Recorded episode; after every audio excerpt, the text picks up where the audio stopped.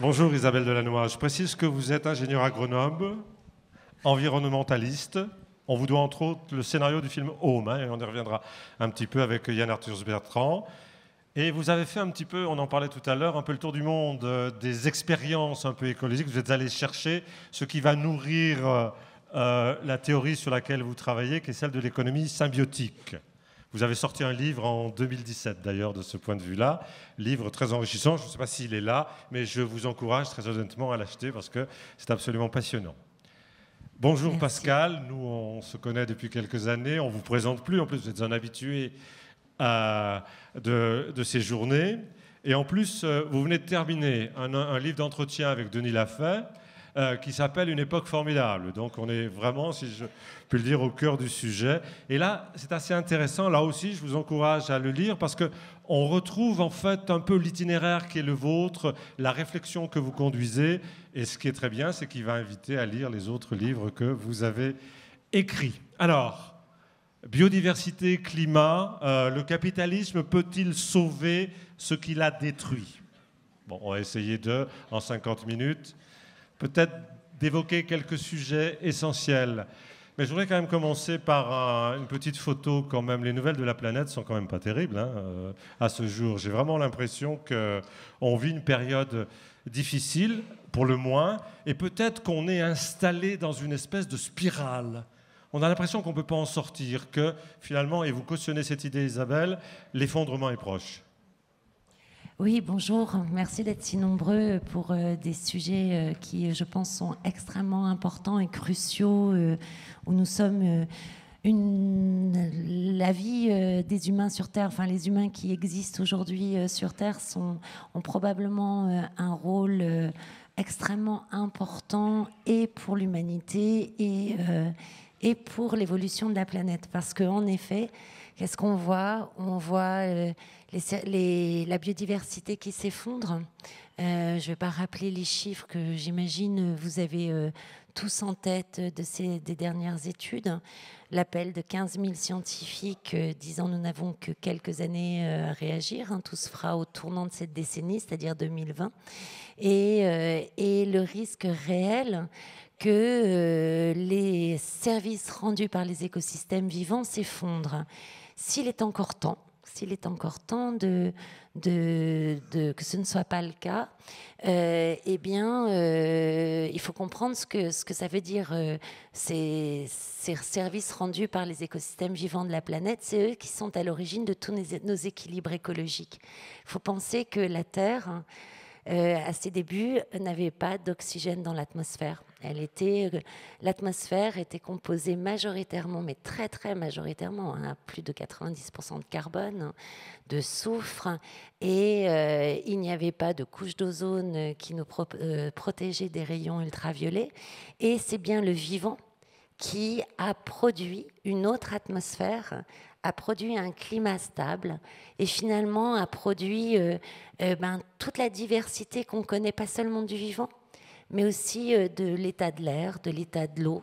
C'est-à-dire qu'on n'a pas seulement euh, des tempêtes euh, incroyables comme connaissent toutes les autres planètes de l'univers qui ont une atmosphère, on a aussi des brumes, on a aussi des brises. Et ça, c'est bien lié à, à cette magie qui s'est installée sur la planète, qui est cette diversité du vivant. Et c'est tout ça, aujourd'hui, qu'il est nécessaire de sauvegarder parce que c'est ça qui nous fait notre des, conditions vraiment euh, de paradis en fait, d'adaptabilité, euh, d'avoir des zones ben, où la température, euh, par exemple, il y, a, il y, a, deux ans, j'étais en vacances à Toulouse au moment d'une grande canicule, sauf que là où j'étais, il y avait des platanes, mais on était dans une chaleur fraîche. Et c'est exactement ça que nous apportent les écosystèmes vivants. Ça veut dire qu'il faut qu'on reconnecte euh, avec effectivement ces systèmes-là, parce que finalement, actuellement, il me semble que vous en êtes d'accord, si on continue, vous le dites, à horizon 2030, c'est l'effondrement. Alors est-ce qu'il faut croire les collapsologues? Alors moi, je suis, je suis, euh, je prends la double lucidité. C'est-à-dire, je suis collapsologue, je dénonce l'effondrement depuis 2006. Le film Home est un film sur l'effondrement. Il dit, nous, nous n'avons, c'était en 2009, nous n'avons pas plus de 10 ans pour réagir. Réagir, ça veut dire que on doit, on ne doit pas avoir changé la planète d'ici 2020, mais quand même d'ici 2025-2030, avoir installé vraiment des nouveaux systèmes. Et d'ici 2020, avoir investi massivement, financièrement, politiquement, industriellement, euh, euh, économiquement, sociologiquement, dans des nouveaux systèmes, des nouveaux systèmes de production. Mais ce qui est formidable, hein, c'est moi, ça fait 30 ans que je travaille là-dedans, c'est qu'on voit bien que de mois en mois, on voit se cristalliser une pensée qui va vraiment vers, en effet, l'acceptation que ce système économique et productif est une impasse et euh, le besoin d'en avoir un, autre. Et il se trouve que justement, on est pas mal à avoir convergé depuis 10-15 ans. Et aujourd'hui, on le dit, on est, il est possible de créer L'humain, on l'a déjà créé d'ailleurs, on a tous les éléments euh, en place, ils ne font pas encore économie, mais on les a, pour faire une économie régénérative de, ces, de, ces, facteurs de production. Alors c'est intéressant parce que je repensais à une formule qui est indirectement un petit peu d'actualité, la planète brûle, on regarde ailleurs. Vous êtes en train de nous dire finalement, on regarde un petit peu moins ailleurs. Est-ce que c'est ce qui vous fait dire, Pascal Pic, parce que je trouve que c'est assez provocateur, après ce petit tableau qu'on dresse, de dire qu'on vit une époque formidable? Alors, vu comme ça, évidemment, c'est, euh, on a l'impression que je sors de ma grotte où je jouais avec Néandertal et que je n'ai pas vu ce qui se passe aujourd'hui. évidemment, c'est pas ça. Mais nous sommes dans la possibilité de changer rapidement. Ce que disait exactement euh, Madame Delannoy à l'instant, c'est que on n'a pas inventé les solutions. Les solutions, on les connaît, on sait ce qu'il faut faire. Il reste à construire ce qu'on appelle une synthèse créatrice à l'échelle mondiale. Il faut bien se rendre compte, mes chers amis, euh, moi j'ai le recul de la préhistoire bien sûr, que depuis 10 000 ans, nous sommes dans une situation tout à fait nouvelle pour l'humanité. Il y a 10 000 ans, toutes les populations qui étaient sur cette terre avaient la même économie de chasseurs-collecteurs. Donc économie de prédation, de collecte, et puis euh, et ceci ça a duré pendant des centaines de milliers d'années. Donc euh, on ne va pas tomber sous la vision complètement naïve à la Rousseau qui laisse croire que les peuples traditionnels sont complètement en équilibre avec l'environnement. Ça, ça, ça n'existe pas. Toute espèce modifie son environnement, et les humains, même chasseurs-collecteurs, mais néanmoins, ça a marché très longtemps. Et aujourd'hui, avec euh, la révolution numérique qui est à l'échelle de la planète, toutes les sociétés peuvent accéder aux technologies. Avec la première révolution industrielle jusqu'à la troisième, ce qu'on appelle le premier âge des machines, donc fin du 18e, fin du 20e, donc ça nous concerne encore, l'idée, effectivement, il n'y avait qu'une vision du progrès, avec la mission civilisatrice de l'Occident, le fardeau de l'homme blanc, comme disait Rudyard Kipling. C'est le modèle auquel tout le monde a voulu adhérer. D'ailleurs, souvenez-vous, pour les personnes qui sont euh, attentives et qui se souviennent de ce qui s'est passé, quand euh, le, mur de Berlin est tombé, ça a été le triomphe de l'économie libérale. Et donc, M. Francis Fukuyama, donc, était quelqu'un dont je respecte beaucoup la pensée, mais je ne partage pas toutes ses opinions, il disait c'est la fin de l'histoire. Pourquoi L'idée était que ça y est, euh, l'idée de progrès a triomphé, les autres systèmes alternatifs euh, se sont écroulés, notamment le bloc communiste. tout le monde va nous suivre. Regardez d'ailleurs l'Inde, la Chine, ils arrivent. et globalement, L'idée de la fin de l'histoire, c'est que c'est fini. On a atteint le modèle le plus désirable possible qu'on pouvait imaginer pour l'humanité. Eh bien, l'histoire, c'est comme l'évolution, ça ne s'arrête jamais. Et à cause de cela, c'est la conséquence d'une ce qu'on appelle une dissonance cognitive. Alors là, mon ami Cyrulnik, euh, qui doit être dans le coin, va se dire ça y est, Pascal Pic va sur mon terrain, mais certainement pas. Si je vous demande là, comme ça, à brûle pour point, quels sont les, les éléments qui font que le monde change qu'il y ait évolution? Eh bien, d'emblée, vous citeriez les catastrophes naturelles. Vous avez tous en tête Jurassic Park, les météorites, les volcans, le film Le jour d'après. Bien sûr que c'est plus récemment les incendies qu'on connaît. Oui, mais ça, attendez, ça, cela, c'est nous. Hein. Euh, tandis que là, c'est des causes naturelles. Donc, les catastrophes dites naturelles sont intervenues dans l'histoire de la vie, mais ne font pas l'évolution. Ok? Vous êtes un super tyrannosaure, vous chopez le météorite, comme on dit dans les films américains, nothing personal, vous le chopez, vous le chopez pas. Bon, mais ça change l'histoire de la vie. La deuxième raison, et là on va revenir certainement euh, avec Isabelle sur le même, sur le même propos, c'est qu'une espèce n'évolue pas seule, nous coévoluons. Nous coévoluons.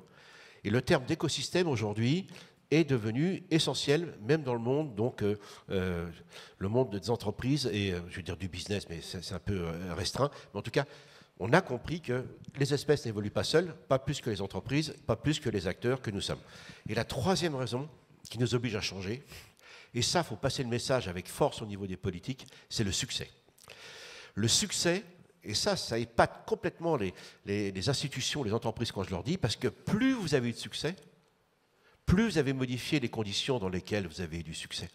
Ce qui vous oblige toujours à être dans une attitude d'adaptabilité. Et c'est ça le problème. Parce que quand vous dites aux personnes, aux responsables, quels qu'ils soient, quel que soit le domaine, mais là, attends, il faut qu'on change de paradigme. On ne peut pas continuer comme ça, Isabelle l'a dit, et c'est vrai qu'on ne peut pas continuer comme ça. Ah oui, mais attends, ça a super marché. Oui, venons-en à ma génération, celle que déteste Madame Greta Thunberg, les baby boomers.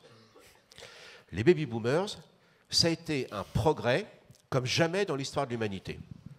Espérance de vie, santé, liberté, loi so- sociale, médecine, éducation, QI, accès à la culture, liberté, voyager. Voilà, ça c'était les grands modèles des années 50-60 qu'on critique aujourd'hui. Mais attendez, euh, à l'époque on trouvait ça formidable, parce qu'on ne voyait pas... Pourquoi? Parce qu'on ne pensait pas que c'était limité, que les ressources étaient limitées, etc. Et donc de fait, depuis que je suis né, la population mondiale a été multipliée par 3, et en moyenne, on est multiplié par 100 notre empreinte écologique, avec beaucoup de disparités entre les Qataris, les, les Français, les, les, les Bushmen, etc. Mais néanmoins, euh, ce succès est tellement foudroyant que les conséquences sont là, dérèglement climatique et effondrement des biodiversités. Et comme le terme d'écosystème est à la mode, euh, j'interviens beaucoup dans le monde économique et social. On me dit, euh, c'est formidable cet écosystème, les entreprises entre elles. Je dis, oui, attendez les gars, oh, un écosystème, il y a deux grands euh, aspects. Le premier, c'est ce qu'on appelle la biocénose, c'est-à-dire les interactions entre toutes les espèces. Alors ça, on le voit bien, on comprend bien que les entreprises puissent interagir avec nous, les sociétés. Ça, ok, tout le monde est d'accord. Et on oublie le biotope, c'est-à-dire les caractéristiques physiques de l'environnement.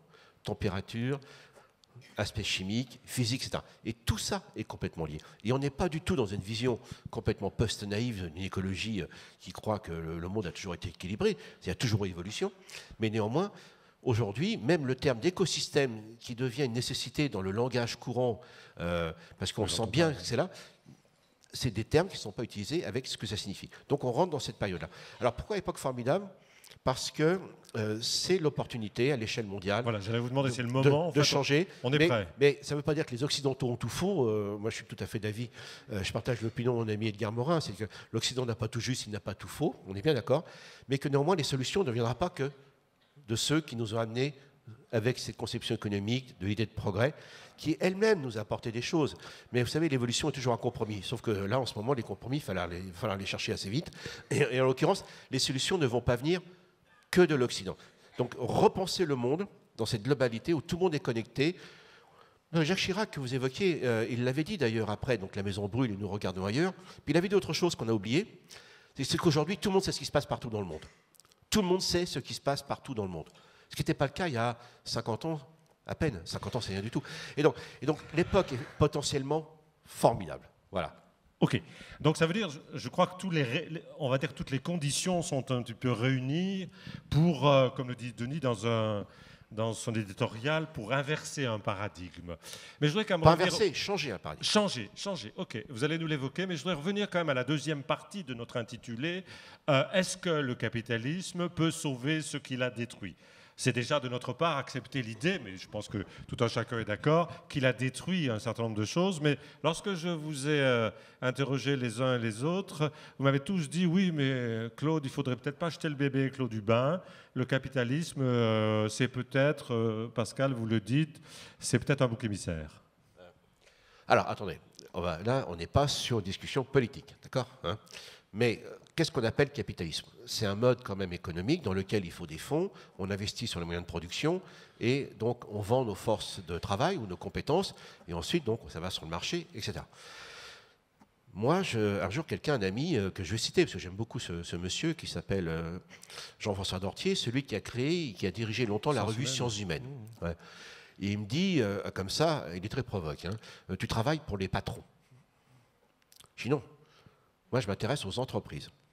Ce qui n'est pas du tout la même chose. Le grand patronat n'a rien à voir avec l'économie solidaire ou l'économie euh, euh, collaborative. N'a rien à voir avec coopérative. Je rappelle qu'en il y a trois, non, cinq ans maintenant, c'était l'année de l'ONU pour les économies collaborative et coopérative, qui représente un tiers du PIB mondial. Là, on n'est pas dans le grand capitalisme, on est bien d'accord. Donc attention à ça, parce que moi, je veux bien que, évidemment, les modes de production et aujourd'hui, euh, tout ce qui est financiarisé et autres, ce grand capitalisme, surtout financier, nous pose énormément de problèmes. D'ailleurs, la, la couverture du dernier numéro de The Economist, qui est une revue très libérale anglaise, vous avez un robot qui est à Wall Street. Aujourd'hui, il y a une folie totale où là, on a une économie qui tourne par elle-même, qui crée de fausses valeurs. ça, celui-là. C'est de cela dont il faut se méfier. Celui-là, il faut se méfier parce qu'il pose des tas de problèmes. Il met la pression sur les. Maintenant, ce que je vois, et euh, c'est pour ça que je me permets de citer cette revue, c'est pas pour faire de la publicité, hein, mais les dernières couvertures de The Economist, c'était le problème du climat, avant qu'on ait le rapport du GIEC sur les océans, c'était attention à l'élévation du niveau de la mer, parce que vous savez que 10%, non, attendez, un tiers de la population humaine, si je ne me trompe, mais sous votre contrôle, vit à moins de 10, euh, km d'une côte ou de la mer. Euh, troisièmement, il y avait aussi, attendez, l'Amazonie, ça nous concerne, et on voit émerger au sein, je ne dirais pas du capitalisme, mais au sein de l'entrepreneuriat, notamment tous ces jeunes qui créent des start-up sur l'économie sociale et solidaire, on ne va pas les appeler capitalistes quand même, hein, OK hein Ils ont un peu de fond. Et puis derrière cela, euh, on y viendra après, mhm. ça, a été chiffré. Il est dommage, pour la beauté du changement, ou son élégance, ou son éthique, qu'on soit obligé de chiffrer le coût des services que nous rend la nature. Mais maintenant, c'est chiffré. C'est chiffré. On verra ce que ça donnera. Mais c'est un vrai débat qu'on a au sein, entre guillemets, du capitalisme. Et c'est un rapport qui est sorti le 19 août de cette année, s'appelle le Business Board, c'est à New York. C'est 180 des plus grands patrons américains qui sont intéressés par ces questions-là.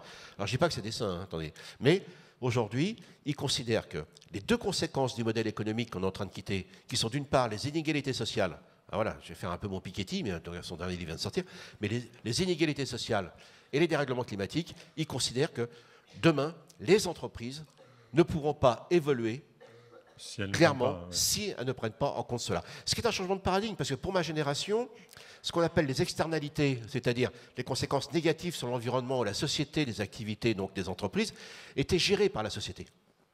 Aujourd'hui, il y a tout un débat, parce qu'il y a une partie qui n'en veut pas, hein, soyons clairs, attendez, on n'est pas dans un monde hmm. de, saints, mais il y a un vrai débat qui émerge autour de ça. Ce que ça va donner, ça montre bien qu'on est en train de re-questionner ces paradigmes qui nous ont menés là, même si, évidemment, le capitalisme n'est pas le seul responsable des dégradations de l'environnement, mais comme il a gagné, il est responsable. Oui, et puis il est à repenser de, il, a il est à repenser, et en interne, ça se fait. Alors, ce que ça va donner, on verra. On va voir d'ailleurs qu'avec l'économie euh, symbiotique, il y a une manière de reconsidérer, à partir de ce qui existe d'ailleurs, on invente finalement rien, mais peut-être pour lancer la discussion, vous savez, on a demandé à un de nos partenaires d'intervenir dans notre débat. Et il s'agit d'Elisabeth Hérault, qui est la déléguée générale de la CNR. Elle a une question, peut-être, qui va, à mon avis, peut-être bien faire le lien avec vos propos. Je vous propose euh, d'écouter sa question.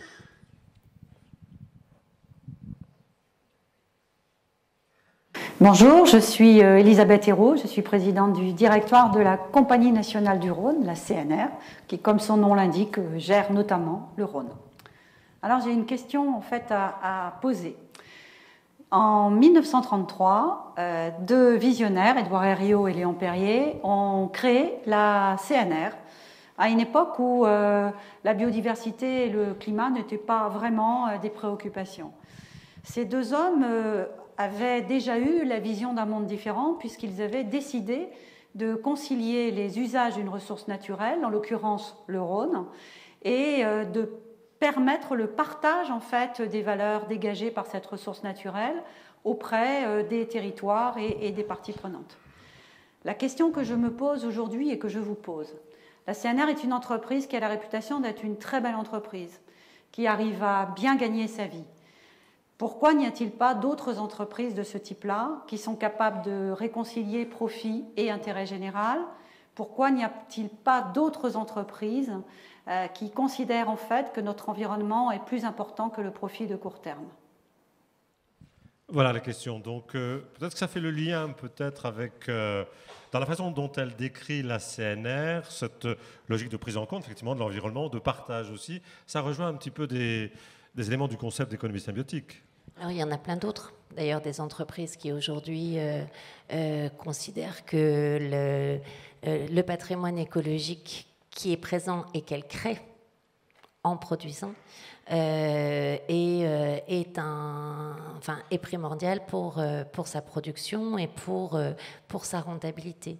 je vais y revenir juste après, d'accord? Et alors, sur, les, sur justement chiffrer en fait les services rendus par les écosystèmes vivants, etc., c'est aussi pas, c'est pas forcément parce qu'on chiffre que c'est juste faut quand même pas l'oublier. Et euh, je dis ça parce que parce qu'en réalité, euh, tout monétariser n'est pas non plus euh, une solution parce qu'il y a plein de choses qu'on ne chiffre, on ne peut pas chiffrer. Et toutes ces tous ces services qui sont rendus et aux vivants et à l'humanité et au, et au tout, c'est souvent des choses qui émanent en fait d'une activité globale qui, elle, on peut chiffrer. On peut chiffrer les flux de matière, les flux d'énergie, voire même les flux d'informations. Mais ce qu'il en sort, c'est quoi? C'est la fertilité, c'est la contemplation, c'est euh, la santé. On s'aperçoit que quand on est au contact des écosystèmes vivants, eh bien, euh, euh, on, a les sentiments d'angoisse, par exemple, diminuent. Euh, on est, euh, quand on n'est que dans des écosystèmes, de, pardon, dans des, dans des milieux urbains, avec la voiture omniprésente, avec le, le, bâti omniprésent et surtout la vitesse omniprésente, en fait, le cerveau se met en situation de survie. Et du coup, en fait, génère des stress énormes. Et, euh, et ça, ça tombe dès qu'on est en présence d'un écosystème varié. Lorsqu'on a des arbres, euh, des, des, écosystèmes de qualité dans les, dans les rues, dans les villes, on sous-estime les distances à pied et on va changer de comportement. Ça, vous ne pouvez pas, on diminue la violence sociale, on diminue même la violence domestique. Donc, ça, on ne peut pas tout chiffrer en fait. Et c'est ça qui est très très important. Par contre, ce qu'on peut voir, hein, ce qu'on peut regarder, c'est comprendre ce dont on dépend et comment en fait on peut, on doit le régénérer en réalité, et de regarder si on régénère bien la créativité individuelle, si on régénère bien l'écosystème économique dont on dépend, ses parties prenantes, si on régénère, alors ça, régénérer les euros qu'on injecte dans, une, dans un système de production, ça on sait faire, c'est ce que fait l'économie classique, mais c'est le seul facteur de production qu'elle regarde. Et on regarde si on régénère le, patrimoine écologique et la matière dont on dépend. Donc ça change complètement tout et ça, on n'a pas besoin de le monétariser parce que pourquoi on monétarise tout? Parce que c'est le seul, la monnaie, c'est aujourd'hui le seul étalon commun qui vous permet de comparer un chou avec un immeuble, en fait. Donc deux trucs complètement différents. Alors comme là, on est face à une diversité de facteurs, on a envie de tout passer en monnaie. Et ça, ça a plein, plein, plein d'impacts de, négatifs parce qu'aujourd'hui, on a des espèces et des écosystèmes qui sont cotés en bourse. Pour compenser un dégât quelque part, eh bien, on va euh, miser sur les espèces qui disparaissent le plus vite, qui vont du coup prendre de la valeur énorme. Et plus les espèces vont disparaître et les écosystèmes vont disparaître, plus ça va prendre de la valeur. Donc vous voyez le, le, problème, on ne peut pas penser comme ça. Autre chose, si les services rendus par les écosystèmes vivants tombent, on le voit, à Lyon, vous, vous le vivez chaque été de plus en plus fort ça devient intenable. On est obligé de brancher la climatisation pour travailler, pour réfléchir, etc. On n'arrive même plus à rester dans la ville. Et ça veut dire quoi ça? Ça veut dire que plus ça tombe, plus on va devoir artificialiser nos conditions de vie. La vie sera de moins en moins possible à l'air libre. Et ça, ce n'est accessible, une artificialisation à ce point ce n'est accessible qu'aux entreprises les plus capitalistes. Et ça va tout à fait de pair avec un monde de la donnée, un monde où, euh, du coup, euh, tout, tout va être contrôlé. Et on bascule, on a de très fortes chances de basculer très très vite vers non seulement un hypercapitalisme, parce que cette artificialisation ne sera ni accessible ni aux plus pauvres, d'entre nous, mais aussi des entreprises, des petites entreprises. Elle favorisera que les plus grosses, que les plus capitalistiques qui peuvent investir là-dedans, ni les plus libres d'entre nous. C'est pour ça que les services rendus par les écosystèmes vivants sont les garants de notre liberté et de notre dignité. Par contre, il ne faut pas, derrière capitalisme, en fait, il y a tellement d'acceptations différentes. La définition que vous donniez, c'est, il y a plein d'autres vont donner plein d'autres définitions. C'est un mot valise, c'est un mot de combat. Euh, euh, et, du coup, en fait, c'est difficile de penser à partir, de penser raisonnablement et, et, sereinement et de façon constructive à partir de ce mot. Parce qu'on ne peut pas confondre tous les capitalismes. Moi, ce que je vois, parce que je travaille avec les entreprises, je travaille avec les territoires pour cette nouvelle économie, eh bien, ce qui se passe, c'est que ce sont, c'est le petit patronat, qu'il soit national ou local, mais qui n'est pas encore financiarisé, qui investit, comme la CNR le fait d'ailleurs, avec d'autres acteurs locaux pour justement permettre leur transformation. C'est par exemple un distributeur ou euh, un transformateur important qui va investir avec le meunier sur les céréaliers pour qu'ils changent leurs pratiques et qu'ils aillent vers des pratiques agroécologiques. Pourquoi? Pourquoi ils sont obligés de le faire? Parce que les agriculteurs sont surendettés avec le machinisme. Donc, ils ne peuvent pas en fait prendre le risque, le risque de la transition. Deux, les consommateurs dont dépend le distributeur ou le transformateur, eux veulent de plus en plus de bio et de local.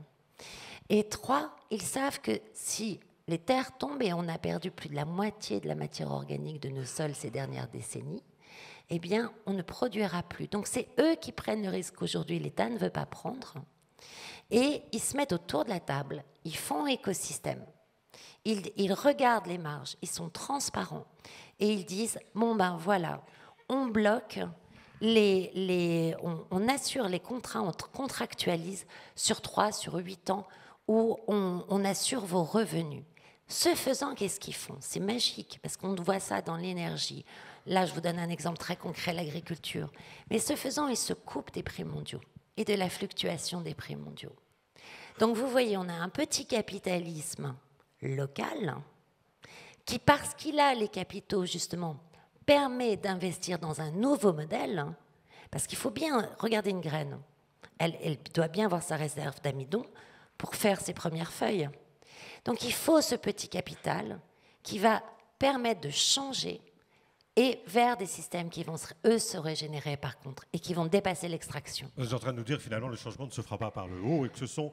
Est-ce qu'on peut penser que c'est, enfin, face au sentiment de puissance que l'on peut avoir au niveau de la mondialisation et de la mainmise, semble-t-il, au moins de ce capitalisme financier, est-ce qu'on peut penser que l'émergence de toutes ces expériences que vous évoquez, qui finalement sont en train de se développer, vont avoir une capacité à un jour inverser la tendance? Euh, Il faut aller vite. Mais euh, ce qui est formidable, en, fait, c'est euh, de plus en plus d'études. Hein. Là, moi, je revenais du Japon. Euh, Itachi a fait une étude avec l'université de Tokyo et on me l'a confirmé à la Commission européenne. voilà, 2025. 2025, il va falloir avoir installé des systèmes résilients partout. Itachi, par exemple, cette étude, 20 000 scénarios avec des modèles, les modèles qu'on connaît hein, aujourd'hui. 20 seulement sont résilients, 1 pour 1000. Donc, on doit absolument basculer dans autre chose, dans ces modèles régénératifs. Et ils vont partir des territoires. Mais ils ont besoin d'une alliance, d'une alliance entre ceux qui ont accès au capital ou qui l'ont, les villes, les, euh, entreprises, et de la population et des collectivités. Et là, 5 à 8 ans, enfin, c'est complètement dingue de se dire qu'on a 5 à 8 ans pour installer ces systèmes dans le monde entier. Surtout si vous pensez pyramidal, parce que le temps d'aller, vous voyez bien avec les COP, on est à la 24e ou 26e COP. Moi, je les suis même plus, alors que je les suivais attentivement jusqu'à il y a 10 ans. Euh, euh, le temps qu'on a échangé là-haut, que, ça, que tout le monde se mette d'accord, que ça, se transforme en loi, que ça, on n'y arrivera pas. Par contre, ces 5 à 8 ans, on les a dans chaque jardin, chaque quartier, chaque territoire, chaque région on l'a dans chaque ce temps-là, on l'a dans chaque espace et on peut faire tâche d'huile. C'est sur ça qu'il faut miser aujourd'hui. Vous avez vu là, donc je vous entends, c'est peut-être l'intitulé du petit journal spécial aux armes citoyens ou aux actes citoyens finalement. Et aux arbres citoyens, qui est un et autre aux arbres citoyens. Sur ce, euh, je parlais tout à l'heure d'inversion de paradigme, Pascal, vous disiez non. En complément avec le regard qui est le, vôtre, vous dites qu'il faut changer le paradigme. Qu'est-ce qu'il faut précisément changer? Bah, C'est-à-dire que euh, là aussi c'est toujours pareil, il n'y a pas tout à inventer. Je voudrais quand même repréciser deux, trois choses. Euh, sur le grand capitalisme financier, il y a des fonds qui investissent sur des stratégies environnementales et, sociales. Donc il y a une partie, donc, là aussi, de pression qui va venir de ce côté-là il y a une pression aussi qui vient euh, de nouvelles prises de conscience, qui viennent de la société évidemment, à travers donc euh, tous les enjeux euh, RSE, donc environnement et social pour faire simple. En fait, il y a trois niveaux. Il y a le niveau éthique. On ne change pas de modèle, mais on limite les externalités négatives. Bon, c'est déjà un début. Et ça ne suffira pas. Deuxièmement, il y a la philanthropie. On continue, mais on va aider des associations, des ONG, une école. Ok, c'est pas mal. Mais on continue comme avant mais on s'affranchit un petit peu de cette on Reste dans le système. Et puis il y a un troisième niveau qui est en train d'émerger aujourd'hui, qu'on appelle les systèmes de valeurs partagées. Où là, effectivement, les grandes entreprises peuvent aussi jouer un rôle, en l'occurrence où elles affichent clairement une politique RSE qui est bien affichée tout. Alors, elles portent un nom, ces entreprises maintenant, on les appelle hybrides. C'est-à-dire qu'elles doivent continuer à assurer, évidemment, le rôle d'une entreprise qui est, c'est comme une espèce, hein. si on ne mange pas assez par rapport à ses dépenses, euh, on ne peut pas survivre mais qui, avec leurs clients, avec euh, leurs partenaires ou autres, veillent à ce que, par exemple, alors je ne vais pas citer des, grandes entreprises, on a l'impression que je fais de la publicité, mais néanmoins sur l'équité homme-femme, sur l'environnement, etc. Donc si apprennent des partenaires, euh, vont exiger qu'ils soient au niveau de ce système de valeurs partagées, mmh. mais en les aidant, en contribuant. Donc ça, ça existe aussi. Hein, on ne va pas opposer que les petites entreprises et les grandes. Non, mais c'est important parce Juste, que. Non, mais je fais une insiste, Pascal, parce qu'on a reçu un commentaire là-dessus. En fait, euh, derrière euh, ces propos-là, je sens dans les commentaires qu'on a reçus énormément de défiance. C'est-à-dire euh, des, espèces de. Mais c'est terminé, ça. Regardez, fini? Récemment, une des grosses entreprises, parce de cette année, les millennials Hein? Moi, je pense qu'aujourd'hui, mais Greta Thunberg, etc., on va, je pense qu'on est en train de connaître ce que j'ai connu il y a, j'étais adolescent, mais jeune adolescent, on est en train de connaître un mai 68, euh, qui était donc pour la société il y a 50 ans, qui aujourd'hui est lié à ces enjeux de l'environnement. Les millennials, ceux qui sont nés avec Internet, aujourd'hui deviennent majoritaires dans les entreprises. Eh bien aujourd'hui, il y a des nouvelles formes de militantisme efficaces où on a des exemples pour les très grandes boîtes du numérique euh, aux États-Unis, où euh, très vite, parce qu'ils manipulent très bien les réseaux, ils ont fait reculer une, entreprise majeure capitalisée à 1000 milliards de dollars sur des contrats avec la DARPA. Donc il faut bien comprendre qu'aujourd'hui, elles-mêmes, ces entreprises, d'elles-mêmes ou sous la pression, plus d'ailleurs de ce côté-là, sont en train de changer et elles n'ont pas le choix. Donc c'est pour ça que je dis que c'est une époque dans laquelle on a beaucoup de possibilités qui interviennent. Maintenant, Madame Delannoy parle beaucoup des écosystèmes, mais je rappelle quand même que depuis 2007, euh, les écosystèmes, c'est l'urbanisation. Hein. la majorité de la population humaine est urbanisée, donc tous les enjeux au cours des écosystèmes sont essentiels, mais il faut aussi comprendre que les villes doivent intégrer les problématiques évolutionnistes et écologiques. Vous vous souvenez, Alphonse Allais qui disait il faudrait mettre les villes à la campagne où l'air est plus pur, semble-t-il. Sympathie. Sauf qu'aujourd'hui, c'est le paradoxe d'Allais, c'est que la biodiversité, mais là aussi, c'est un changement de paradigme. Pendant 2 millions d'années, 2 millions d'années depuis Homo erectus, les premiers vrais hommes en Afrique, on a construit pour se protéger du monde extérieur. Température, prédateurs, confort, vie sociale. Et là, nous vivons à travers ce qu'on appelle les smart cities, j'aime pas ces termes parce qu'effectivement ça fait penser qu'au numérique, mais le numérique y participe, c'est qu'en effet, tous les enjeux des écosystèmes naturels rentrent aujourd'hui dans, la ville. Et avec les biodiversités, avec le climat, les platanes que vous évoquez.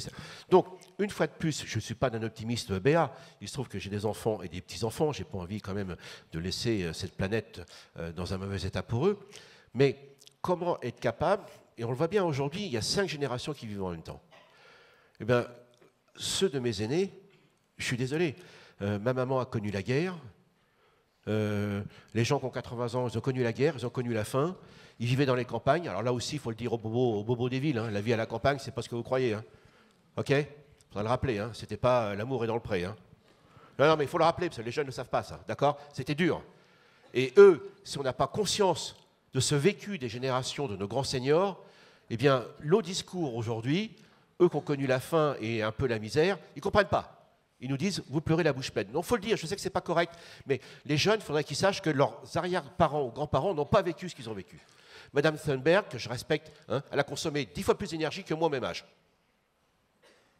Elle a consommé dix fois plus d'énergie que moi, même âge. D'accord. Ce qui n'exclut pas qu'on écoute Moi, je prenais pas l'avion. J'y pensais pas quand j'étais jeune. C'était inaccessible. Aujourd'hui, les jeunes, ils sont sur Erasmus, ils prennent trois fois l'avion par jour. Alors, je veux bien aussi qu'ils prennent aussi leurs contradictions, d'accord? Donc, donc voilà. Aujourd'hui, il va falloir qu'on bah, regarde. Jeunes, vous le mettez en colère. Hein. Non, non, non, mais il va falloir quand même. Il va falloir. Non, mais il va falloir quand même. S'il vous plaît, s'il vous plaît. Il va falloir quand même. On est dans l'échange. Non, mais il va falloir quand même qu'on regarde. Chaque génération a fait des choses bien ou pas bien.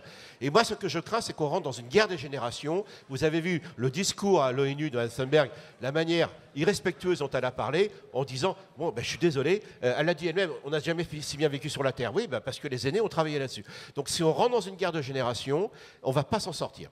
Par contre, les jeunes ont raison de pousser. C'est pour ça que je parle de la mai 68. Ça a vraiment bousculé les choses. On en est les héritiers pour les seniors dans cette salle. Et aujourd'hui, donc, en effet, ces considérations ne peuvent pas se limiter en disant c'est que le capitalisme sans le définir. Merci Isabelle d'avoir défini. Moi, j'étais pris, il ne faut pas confondre entrepreneuriat avec cela. Et donc, regardez en effet quel serait notre projet de société pour demain puisqu'on ne reviendra jamais en arrière. C'est ça qu'il faut bien comprendre. On ne retrouvera pas le monde d'une campagne idéalisée euh, des années 50, 60, où c'était quand même très dur de vivre là, et, euh, ça, ça, reviendra jamais. Donc voilà. et malheureusement, euh, peut-être ça peut être sympa, mais ça ne reviendra pas. Donc comment construire cette nouvelle intelligence écosystémique au sein des grandes mégalopoles? Parce que nous, on ne se rend pas compte, même Lyon. Hein. Lyon, c'est une grande. La communauté urbaine de Lyon marche bien. C'est une, une, une mégalopole, petite mégalopole, qui a progressé ces 20 dernières années de manière extraordinaire, où ces considérations sont là. On est bien d'accord, la CNR, on l'a entendu. Mais on ne se rend pas compte de la chance que nous avons, nous, en Europe occidentale, mes chers amis. Nous ne savons pas ce qu'est une mégalopole. On ne sait pas ce que c'est 20 millions d'habitants, 30 millions d'habitants, Tokyo, euh, que vous évoquiez ça. Donc, nous avons la chance de l'Europe, c'est que nous avons peut-être la possibilité de construire terre d'humanisme quand même. Alors, je ne vais pas être grandiloquent, mais tout de même, euh, voilà l'effort qu'il faut faire. Il n'y a pas que les entreprises, il n'y a pas que les politiques, il n'y a pas que les ONG, il va falloir quand même qu'une partie de nos philosophes et des sciences humaines réfléchissent différemment. Alors je ne parle pas de mon ami de Guermorin, bien sûr, ou de Boris Cyrulnik et autres qui sont là. C'est que tout de même, l'idée d'humanisme, Renaissance, les Lumières, ensuite le progrès, et après la croissance, tout ça c'est le même courant, ça a été quatre siècles, et on nous enseigne à l'école que l'homme doit s'affranchir des sévices de la nature. On nous a bourré le mou avec cette idée que ou la nature est hostile au progrès, ou alors, pour les croyants, c'est une déchéance humaine, qu'est-ce qu'on fout sur la terre On sera mis au paradis. Eh bien, comment on sort de siècles et de siècles d'enseignement dans nos universités, en philosophie, en sciences humaines, ou les scientistes aussi qui ont participé, soyons clairs, hein. les scientistes également, la science aussi a participé, de cette idée que tout ce que nous faisons, c'est pour nous extraire des contraintes de la nature. Et bien voilà que merci à une époque formidable à ce débat, parce qu'effectivement, les sciences humaines, la philosophie, la littérature, beaucoup y participent, ont un rôle absolument essentiel dans notre capacité de changer nos rapports au monde. Et Isabelle a raison, on ne peut pas que chiffrer, parce que chiffrer, c'est un, petit, mais ça montre bien que c'est un coût, c'est au moins déjà l'avantage, mais on voit bien que c'est un changement total de civilisation, et à l'échelle mondiale, c'est complètement nouveau. Isabelle, réaction par rapport à ces propos, vous partagez globalement Je ne rentrerai pas dans le débat euh, du début du propos, parce que là, je ne suis pas d'accord, et, vu le on n'a pas, le temps. Euh, je pense sur, sur les jeunes générations et, et, sur celles de nos parents. Moi, mes parents ont vécu la guerre, et ma mère me dit la même chose. C'est qu'il est évident que... Euh, on a des conditions, et les jeunes générations, des conditions matérielles de vie sans, avec aucune, euh, commune, aucune mesure. commune mesure avec euh, la génération de ma mère. Euh, mais par contre, les conditions immatérielles de vie sont désastreuses. Le manque de sens de nos sociétés pour cette génération qui arrive est désastreuse. Greta Thunberg, Greta Thunberg, elle a surtout, surtout rappelé des, euh, les données des rapports du GIEC que ces dirigeants ne connaissent pas et ne comprennent pas. Elle a notamment, je le sais pour l'avoir fait, avoir vulgarisé ces données, elle a notamment dit en trois mots des choses extrêmement compliquées à comprendre. Donc vraiment, je, je pensons que nous sommes responsables, vraiment, nous qui avons des postes de responsabilité, nous qui pouvons agir sur la société, de la changer. Ce qui est très important de croire, et c'est là où je suis complètement avec vous, d'accord avec vous sur la fin, mais complètement. Et sur ce titre, quand même. C'est que, et c'est ça, moi, c'est ça que m'a amené ma recherche sur cette nouvelle économie, qui est une découverte, en fait, et, euh, et qui m'a permis de tenir, parce que ça a été une recherche autonome au départ. Eh bien, c'est que nous pouvons être une espèce positive pour le vivant que nous nous voyons, et, je suis écologiste depuis 30 ans, donc vous imaginez, euh, nous nous croyons comme une espèce fondamentalement mauvaise pour la planète. C'est terrible. C'est terrible pour une espèce comme la nôtre qui, vous mettez n'importe quel enfant avec trois cailloux à côté d'un ruisseau, il vous fait un barrage. Moi, j'adorais faire ça, petite. Nous sommes une espèce fondamentalement technologique. Nous en avons besoin pour notre survie. Et on est, une espèce faible, on n'a pas de poils, enfin bon voilà. Euh. Euh, et, nous sommes une, une, une, espèce fondamentalement créatrice. Comment on peut nous dire, hein, comment on peut nous dire, hein, vous ne pouvez pas exercer votre génie créatif. C'est une dissonance cognitive terrible pour notre espèce. Ce n'est pas possible. Ce n'est pas possible de l'entendre. Justement, ce que montre l'économie symbiotique, mais l'économie permacirculaire de Dominique Bourg, la théorie du donut, le, dernier livre d'Aurélie Pied euh, euh, sur euh, justement l'économie régénérative aussi, pardon, excusez-moi, j'ai perdu le titre, eh bien, c'est que nous pouvons libérer notre génie créatif. Et parce que nous produisons, nous régénérons les écosystèmes vivants et avec toute notre puissance organisationnelle, toute notre puissance conceptuelle, toute notre puissance technique, où on remet justement dans les villes mêmes, au cœur de nos habitats, des écosystèmes d'une qualité incroyable, hein, qui peuvent faire mieux que la nature seule, largement mieux que l'homme seul, et qui nous mettent des écosystèmes de steppes sur les toits, où les insectes reviennent, où les oiseaux nicheurs de plaine, par exemple, reviennent couver alors qu'ils n'arrivent plus à le faire dans les prés des écosystèmes de zones humides à nos pieds, hyper productives, avec des joncs, des iris, des nénuphars, et des forêts-jardins où on a des espèces euh, où on va pouvoir aller manger, en fait, des forêts, des forêts-jardins comestibles. Et ça, ça, c'est la ville que l'on peut avoir demain. Et je termine parce que là, c'est vraiment le message. Oui, et pour rebondir avec ce que disait Boris Cyrulnik avant, c'est-à-dire que quand on prend conscience de l'effondrement, c'est terrible, c'est terrible. Et il y a en effet une transcendance à, rechercher le, le sens de ce que peut être l'humain, et où là on découvre que lorsqu'on accepte qu'on est une espèce vivante, lorsqu'on voit et le génie du vivant et notre génie propre au sein du vivant, là on peut comprendre que on peut créer vraiment une nouvelle ère. Et une, une ère de biodiversité, comme on n'en a jamais connu, et une ère de liberté comme on n'en a jamais connu.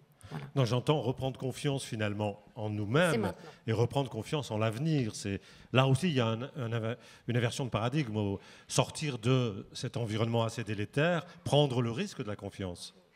C'est pour ça qu'il faut éviter de tomber dans le piège de la guerre des générations, ce qui ne veut pas dire que ma génération a tout juste, hein, certainement pas. C'est pas du tout mon propos. Euh, l'homme, une espèce faible, non. Dès que l'homme apparaît, il modifie ses écosystèmes. C'est complètement. Mais non, mais pas du tout. Dès qu'Homo erectus est arrivé dans les savanes, les autres se sont dit, on est, les emmerdements commencent. Grâce à sa technologie.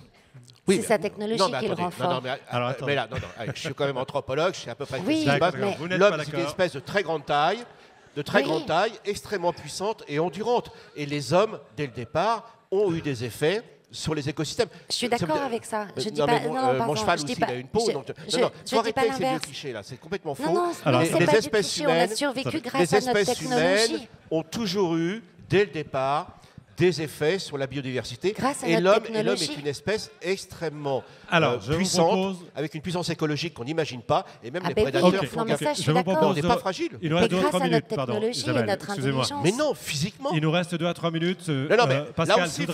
non, mais Pascal, pas parce qu'Aristote a, dit une grosse bêtise, il faut arrêter de répéter les bêtises de la philosophie. s'il vous plaît. Non, non, Pascal. Ça, je suis pas Pascal, Pascal. Il nous reste Il y a une discipline qui s'appelle l'anthropologie, voilà. Oui, je sais, mais... S'il vous plaît, vous reprendrai Moi, je suis débat agronome tout et à pourquoi on a dû cultiver Parce qu'on a tellement besoin de sucre. On a tellement jamais de besoin la vie, de ça se passe gras. pas comme ça. s'il vous plaît, Mais bien s'il sûr vous plaît, que s'il si. vous plaît. Isabelle, Ah Isabelle. non, non, non, attendez, il faut sortir des clichés, Isabelle. Je vais vous faire un petit cours. Il nous reste deux à trois minutes euh, pour terminer sur notre sujet. ah non, S'il vous plaît, s'il vous plaît, s'il vous plaît, merci. Mais non, mais on vous a raconté débat. que l'agriculture est arrivée parce qu'ils se sont mis à faire des gosses comme des lapins. Et là, ils ont fait un symposium, époque formidable, on va faire l'agriculture. C'est faux. C'est 6000 ans de transition, de connaissances, D'accord, d'apprentissage. que- Les inventions n'arrivent pas parce qu'il n'y a que des nécessités. Il faut... Là, si vous reproduisez ce schéma, vous restez dans le schéma du progressisme qui nous a mis dans cette situation. Voilà. En deux à trois minutes. Donc, euh, pour conclure cet échange, j'en suis vraiment navré. J'imagine qu'on en passerait bien encore une heure à aller jusqu'au bout de ceux qui vous opposent. Mais en deux à trois minutes, on, est- on a terminé sur un message un petit peu positif qui, qui nous engage. Terminer sur un message positif, cher Pascal, qui nous engage. Mais non, mais je suis pas négatif. Il faut, si vous voulez savoir comment changer, il faut savoir comment se passe l'évolution quand même. Donc, si on parle d'écosystème et de biodiversité, faut connaître un peu d'évolution. Voilà, c'est quand même tout simple. Et l'évolution, et l'évolution, c'est la coévolution. Nous coévoluons avec les autres organismes et nos écosystèmes. Donc, c'est pour ça qu'aujourd'hui, effectivement, la prise de conscience et nos technologies permettent de le faire. Et c'est aujourd'hui, effectivement, cette prise de conscience sur lesquelles poussent les jeunes, et on les remercie, qui nous permettront de trouver ces solutions, mais à condition d'avoir quand même un petit peu de la connaissance Ce des chers aînés sur l'anthropologie et D'accord, ce l'évolution. possible est entre nos mains? Ben, absolument. Non, mais il n'y a pas à inventer. Il y a à faire cette nouvelle synthèse. Dans ce qu'on appelle les synthèses créatrices dans les théories de l'économie, de l'innovation, c'est-à-dire que la chance qu'on a, c'est pour ça que l'époque est potentiellement formidable, c'est que tous les éléments sont là, les connaissances sont là. Comment faire en sorte, grâce à ce genre de rencontres, grâce à ce genre de controverses, euh, nous sommes capables, je l'espère, et là-dessus, je crois qu'on va y arriver, de créer ce nouveau changement pour les générations futures. Voilà, merci Pascal. Voilà, on a terminé ce notre dossier. Merci beaucoup Isabelle. Merci à vous. Euh, et ce qui est intéressant, c'est qu'on va se retrouver. On va se retrouver dans quelques minutes pour euh, aller peut-être un petit peu plus loin sur un aspect particulier. Vous avez évoqué la notion de progrès. On va essayer un petit peu de la revisiter. Merci. Quelques minutes d'interruption et on continue euh, à balayer cette époque formidable. Merci.